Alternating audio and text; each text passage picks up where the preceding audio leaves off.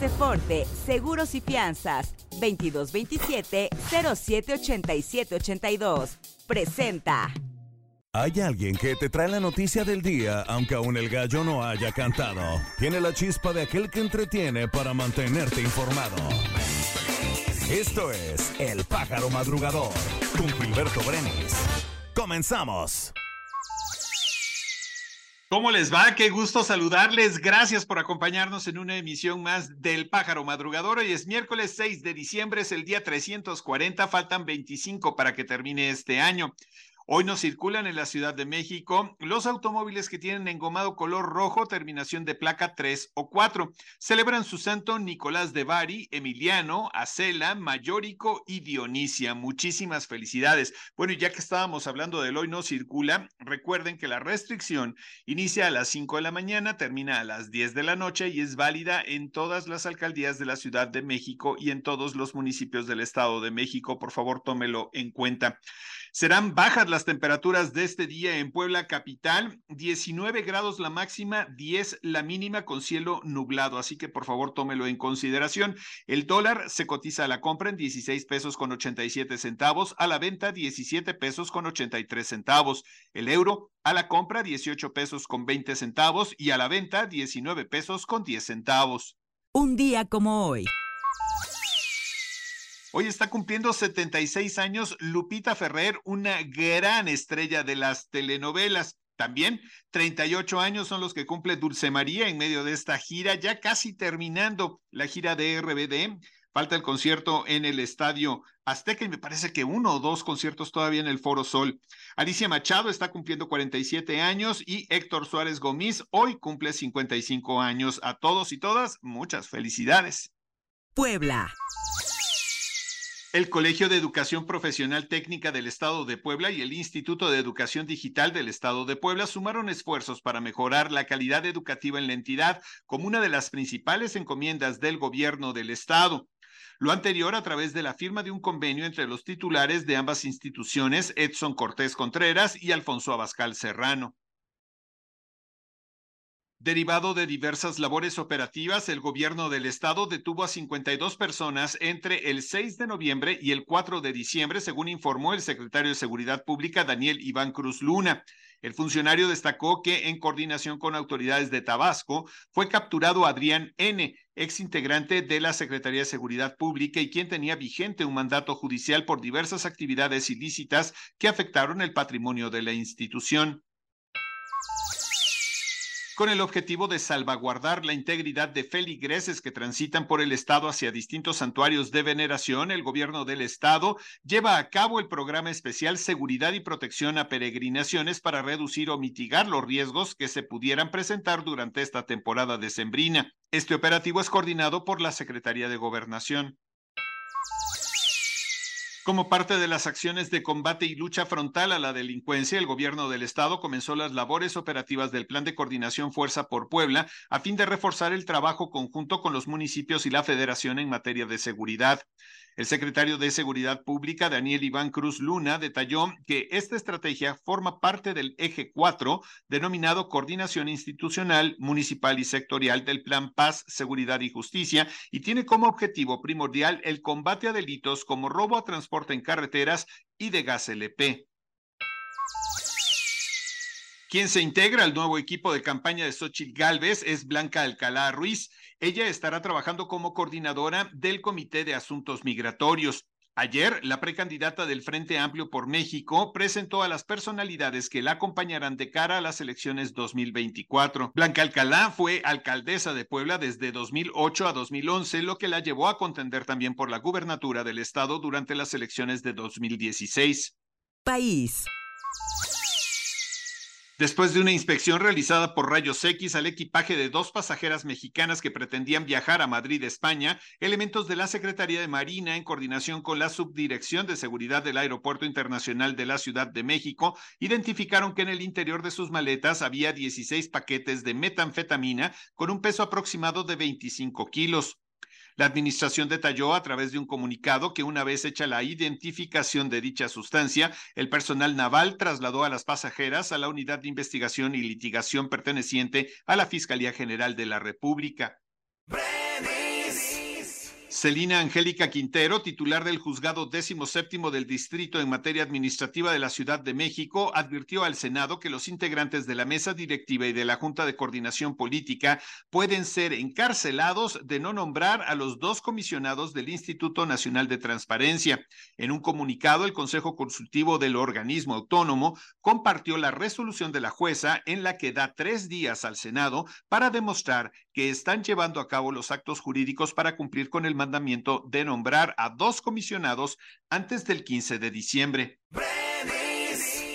Ayer por la tarde fue dado de alta Cristian Carranza, joven rociado con gasolina y quemado por dos de sus compañeros de clase de una escuela de mecánica en Texcoco, Estado de México. A su salida del hospital Rubén Leñero, donde fue atendido e intervenido quirúrgicamente dos veces, el estudiante dijo desconocer el motivo por el que fue agredido y deseó que les vaya bien a todos sus compañeros sin desearles el mal. En México se desplomó el rendimiento de los estudiantes de acuerdo con los resultados del Programa para la Evaluación Internacional de Estudiantes, que se dio a conocer este martes, siendo matemáticas uno de los rubros con mayor afectación al caer 14 puntos. De acuerdo con el reporte, en el 2022 el rubro ciencias disminuyó 9 puntos, mientras que en comprensión lectora fueron 5 respecto a la última prueba que se realizó en 2018. La periodista Elena Chávez presentó su nuevo libro testimonial sobre el presidente Andrés Manuel López Obrador, el gran corruptor, en el Senado de la República. Este martes, la también autora del Rey del Cash estuvo en el auditorio Octavio Paz de la Cámara Alta, en donde acompañada por los senadores del llamado Grupo Plural, Gustavo Madero, Emilio Álvarez y Casa, Minerva Hernández, el activista Fernando Belauzarán entre otros militantes de Acción Nacional. En su presentación, Chávez comentó que ella es presunta víctima del enojo de López Obrador porque con su primer volumen, El Rey del Cash, ella dio cuenta de lo que considera los 25 años de carrera delictiva del hoy mandatario mexicano. Integrantes de las secciones 10, 11 y 60 de la Coordinadora Nacional de Trabajadores de la Educación marcharon ayer por las principales avenidas de la Ciudad de México y se dirigieron a la Secretaría de Educación Pública, ubicada en la calle de República de Brasil. La movilización partió a las 10 de la mañana del Monumento a la Revolución y marcó paso por Avenida Juárez, la calle 5 de Mayo, el Zócalo Capitalino, hasta llegar a la calle República de Brasil en el centro histórico. Asimismo, su exigencia era el aumento salarial, jubilación, compactación de horarios internos, basificación y la reinstalación de cesados. Las Comisiones Unidas de Trabajo y Previsión Social y de Estudios Legislativos, primera del Senado, aprobaron por unanimidad el dictamen que obliga a los patrones a proveer asientos o sillas con respaldos suficientes a los trabajadores de los sectores de servicios, comercio y análogos. Los asientos, establece la reforma, deberán ocuparse tanto para la ejecución de sus funciones como para el descanso periódico durante la jornada laboral. Aceforte Seguros y Fianzas, permítenos ayudarte a contratar la póliza para tu auto, tu negocio, tu salud, tu vida. Protege lo que más quieres y que tanto esfuerzo te ha costado. Contáctanos a nuestro WhatsApp 2227 07 87 82 o visita nuestra página aceforte.com.mx. Tu mundo más seguro. Negocios. Jalisco continúa siendo el motor de la creación de empleos formales en México. De acuerdo con el Instituto Mexicano del Seguro Social, durante noviembre se crearon 13.504 fuentes de trabajo. Esta cifra se ubica por encima del promedio de generación para un mes de noviembre, la cual es de 12.134 empleos y coloca a la entidad en segundo lugar nacional solo por debajo de la Ciudad de México. El sindicato danés 3F anunció ayer una huelga para solidarizarse con los trabajadores de Tesla en Suecia, que decretaron un paro por la negativa del fabricante estadounidense de automóviles a firmar un convenio colectivo sobre salarios. La huelga empezó el 27 de octubre con 130 mecánicos de Tesla en 10 talleres de Suecia y luego se convirtió en un conflicto entre los sindicatos de varios sectores y el fabricante de vehículos eléctricos. Los convenios colectivos negociados sector por sector son la base del modelo nórdico del mercado laboral y cubren cerca del 90% de todos los empleados suecos y al 80% de los empleados daneses, garantizándoles salarios mínimos y condiciones laborales. La tarifa de uso de aeropuerto que se cobra junto a los boletos de avión, famosa TUA, tendrá incrementos a partir del 1 de enero de 2024 tras el acuerdo del Aeropuerto Internacional de la Ciudad de México difundido hace unas horas en el diario oficial. El aumento es de 3.2% respecto a los costos aplicados en 2023 en el país.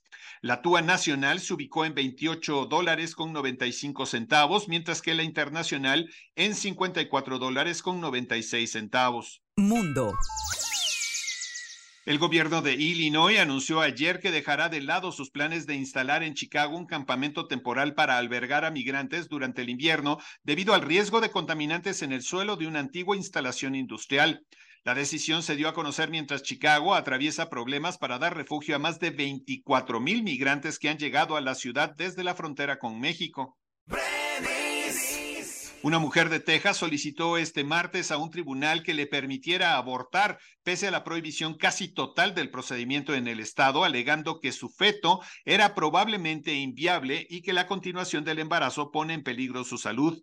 En una demanda presentada por primera vez ante el Tribunal del Distrito del Condado de Travis, en Texas, contra el fiscal general Ken Paxton, una mujer embarazada de 20 semanas solicitó una resolución temporal que permitiera a un médico practicar un aborto sin ser procesado. El presidente de Estados Unidos, Joe Biden, sugirió ayer que no hubiera lanzado su campaña de reelección para los comicios de 2024 si el expresidente Donald Trump no se hubiera presentado en estas elecciones. Biden derrotó a Trump en las elecciones presidenciales de 2020, pero el republicano jamás reconoció su derrota, vertió falsas acusaciones del fraude y está imputado por haber instigado presuntamente el asalto al Capitolio cuando se certificaban los resultados de los comicios. Por medio de su cuenta de X, el presidente del Salvador, Nayib Bukele, compartió el informe de la Policía Nacional Civil con cierre del pasado domingo 3 de diciembre, indicando que se mantiene en cero nuevos homicidios. Según el reporte de la policía, desde el 1 de junio de 2019, día en que Bukele asumió el cargo de presidente hasta la fecha, han transcurrido 500 días sin homicidios en su país. Deportes. Los Gallos Blancos podrían terminar mudándose de Querétaro luego de que este martes 5 de diciembre se anunciase que un nuevo grupo se encontraría a punto de comprar al equipo. El Querétaro FC estaría muy cerca de pasar a manos de otras personas, por lo que se abriría la posibilidad para que el equipo se mude de cara al próximo torneo. El futbolista del América, Kevin Álvarez, enloqueció a todos sus fanáticos después de que lanzara una broma diciendo que abriría OnlyFans. El lateral derecho del América, Kevin Álvarez, enloqueció a todos sus fanáticos con estas declaraciones. Lo anterior ocurrió durante una transmisión en vivo en la que apareció Igor Lichnowsky y Miguel Layún, quienes sorprendieron con sus respuestas que le iban dando al público en tiempo real.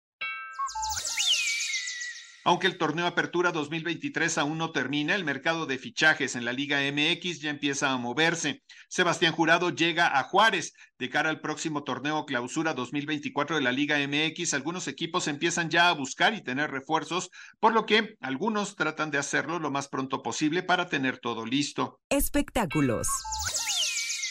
Oficialmente, Lupillo Rivera se ha convertido en el primer participante confirmado para la Casa de los Famosos Cuatro. Este reality de Telemundo ya está afinando los últimos detalles para lo que será su cuarta temporada en la entrega de este programa que ha fascinado a los televidentes. A la par de la presentación de Lupillo Rivera como habitante de este programa, se dio a conocer que será el próximo martes 23 de enero de 2024 cuando a las 7 de la noche inicie esta cuarta temporada a través de la señal de Telemundo. El bolero de Cuba y México, considerado el género de la música romántica y la poesía por excelencia, fue declarado ayer Patrimonio Inmaterial de la Humanidad por la UNESCO.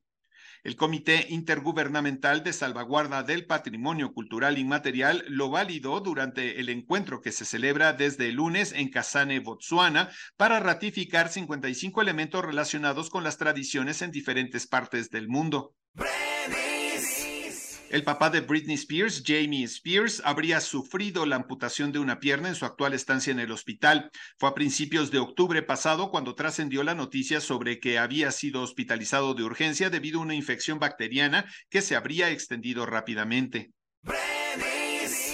El actor Mark Shepard, popular por su papel en la serie Sobrenatural, ha estado a punto de morir después de sufrir seis infartos masivos en un día. El intérprete británico de 59 años tuvo que ser reanimado hasta en cuatro ocasiones por los servicios médicos que le atendieron durante la emergencia y lograron salvar su vida.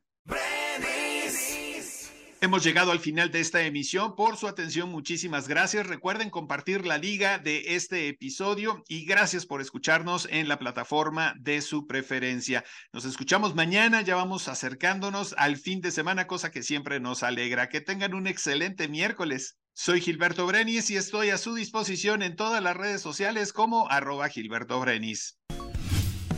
Aceforte, Seguros y Fianzas, 2227-078782. Presentó. Esto fue El Pájaro Madrugador. Nos escuchamos mañana.